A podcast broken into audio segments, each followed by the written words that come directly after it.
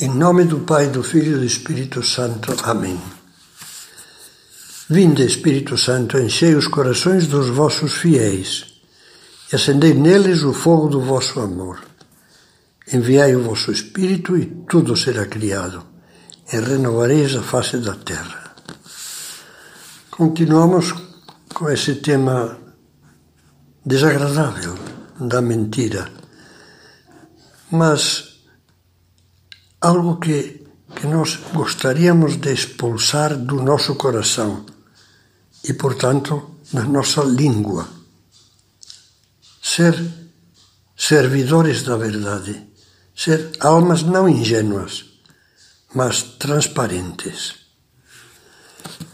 Há uma forma de mentira que é talvez a mais perigosa, que é aquela que mistura uma falsidade, especialmente uma falsidade de fundo, com aspectos da verdade.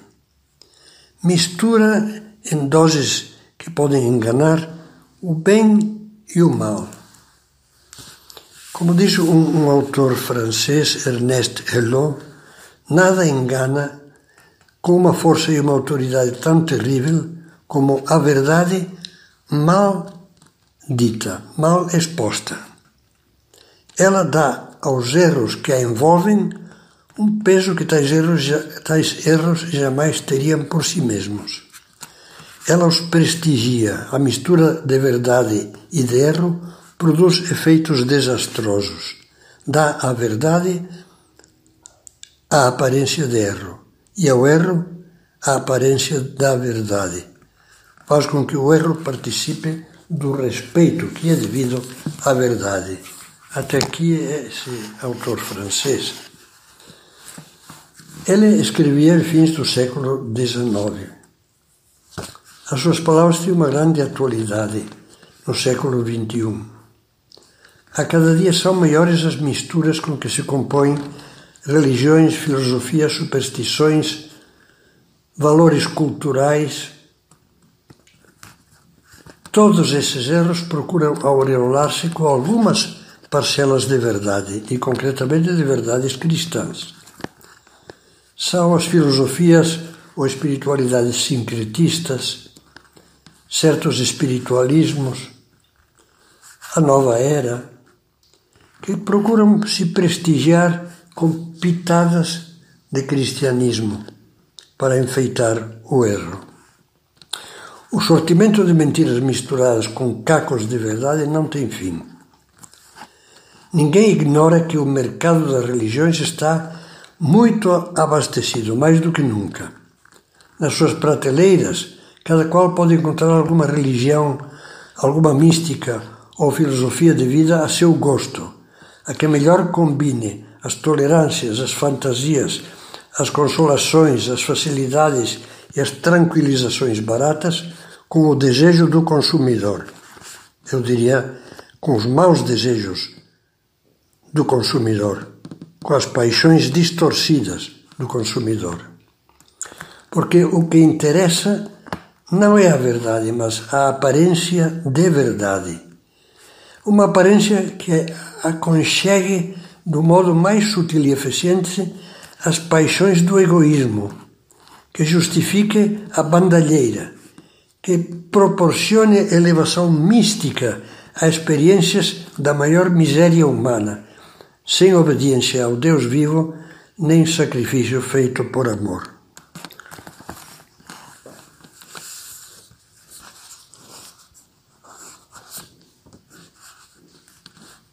Em janeiro de 1994, eu fiz como uma paradinha porque duvidava se comentar esse fato, que já é um pouco antigo, mas acho que vale a pena. Em janeiro de 1994, um jornal diário bastante importante, aliás, com um pouco de, de regozijo, de tom de brincadeira, dedicou duas reportagens ilustradas com fotografias ao drama da égua Luna. A égua, sim, uma égua. Era uma vez, ficamos sabendo, uma formosa égua quarto de milha de crinas brancas e olhos azuis. Uma beleza. E senão quando um pangaré plebeu, ironicamente chamado de príncipe, conseguiu um encontro furtivo com essa puro sangue. E dele resultou o epicentro do drama, de um grande drama. Estava a caminho um potrinho sem classe, sem classe, sem genealogia.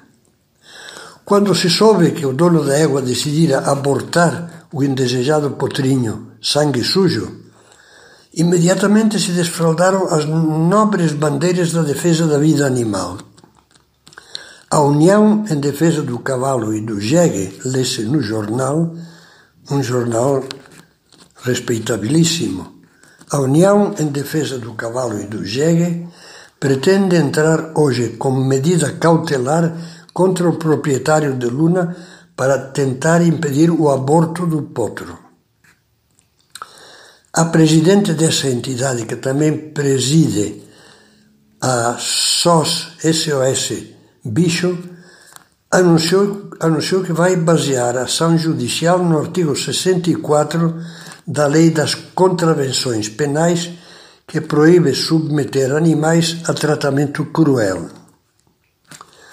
Por sua vez, o presidente da União Internacional Protetora de Animais afirmou que, do ponto de vista da ética veterinária, o aborto só pode ser feito se for para salvar a vida da égua ou do filhote. Em todos os casos, o termo empregado em defesa do potrinho foi a dura palavra aborto. Ninguém usou, por exemplo, o eufemismo interrupção da gravidez, que parece reservar-se somente aos seres humanos. Seres humanos? Vejamos. No mesmo jornal e no mesmo dia em que se publicava uma das reportagens sobre o drama da égua, eram reproduzidas palavras de uma figura política lamentando que os prazos e modos de tramitação da revisão constitucional dificultassem a legitimação do aborto na Carta Magna.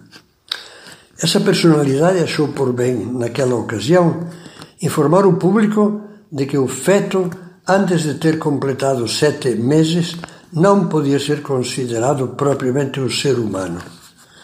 Naturalmente, os motivos justificativos do aborto, pelo menos até os três ou quatro meses, pertenceriam à consciência ou à vontade da mãe, sem as restrições exigidas para proteger a vida animal. Após ler as duas notícias, uma profunda sensação de mal-estar invadia o leitor medianamente sensato. Era patente que estávamos mais uma vez diante da mentira, com maiúscula, da mais absurda mentira. E, no entanto, muitos, com certeza, devem ter achado tudo perfeitamente natural. A grande mentira consegue deformar de tal modo as consciências que se acha lógico punir seriamente quem maltratar um pouquinho um mico-leão enquanto se brada apoio total à chacina de milhares de seres humanos indefesos dentro do ventre materno. Não era desse certamente o meu amigo que por aqueles dias com bom humor e ao mesmo tempo triste me dizia preciso urgentemente que me ajude a recuperar a minha identidade. Eu nasci com menos de sete meses e, portanto, segundo essa figura política, eu não vim ao mundo como ser humano, porque os sete meses, dizia esse político, não é um ser humano. Por outro lado, nenhum esse ou esse bicho se ocupou jamais de um potrinho gerado por um homem e uma mulher, o que é o meu caso. Por favor, me diga, quem sou?